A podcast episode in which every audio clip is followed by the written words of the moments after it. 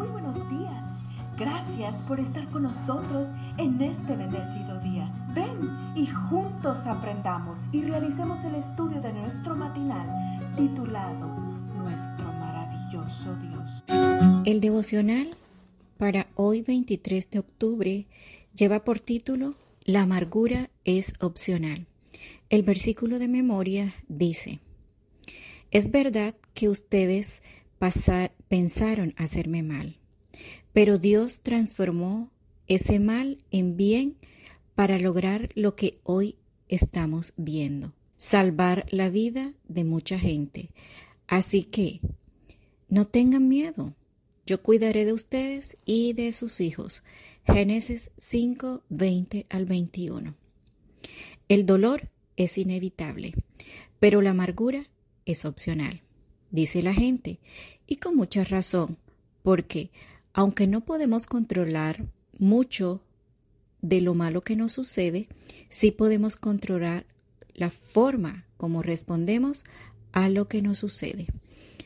Tomemos, por ejemplo, la experiencia que vivió Kathleen Goulet, cuando poco antes de su boda su novio le dijo que ya no se quería casar. Para ese momento, ya la pareja había pagado los costos de la recepción, lo cual significaba que se perderían cerca de los 4.500 dólares que costaba la cena para 150 personas. ¿Qué hizo Kathleen ante esta circunstancia tan adversa? Según informó The New York Times, decidió seguir adelante con la cena, solo que en lugar de sus familiares y amigos, invitó a los mendigos y gente sin hogar de Norwalk y Connecticut. Como resultado de su iniciativa, varios negocios locales donaron las flores y proveyeron el transporte para los nuevos invitados. Lo mejor de todo, con los preparativos del programa Kathleen estuvo tan ocupada que no tuvo tiempo para deprimirse por su fracaso sentimental. Y por supuesto, los pobres de la ciudad disfrutaron de lo que para muchos fue la noche más feliz de su vida. Ahí está. No podemos controlar las circunstancias de la vida, pero sí podemos controlar la manera como respondemos a esas circunstancias.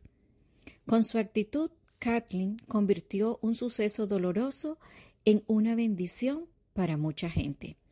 Muchos siglos antes, Egipto fue testigo de un suceso similar, con lo que le sucedió en la vida de José, el hijo de Jacob. Si alguien tenía sobradas razones para amargarse, ese era sin duda José. Fue vendido como esclavo por sus propios hermanos, fue encarcelado injustamente acusado de acoso sexual. Pero José no permitió que esas adversidades amargaran su vida. En cambio, fue el instrumento de Dios para salvar la vida de mucha gente, tal como lo señala nuestro texto para hoy. ¿Hay algún suceso de tu vida que hoy recuerdas con dolor? ¿Alguna herida que alguien le causó a tu corazón?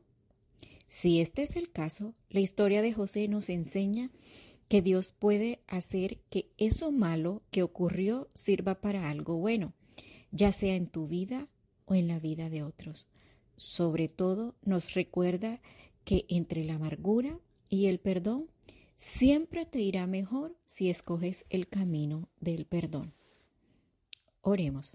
Padre Celestial, hoy quiero pedirte que arranques las raíces de amargura que hay en mi corazón y que conviertas mis experiencias dolorosas en fuente de bendición para mucha gente. Dios les bendiga. Cada día gracias. Gracias Dios por darnos la tranquilidad necesaria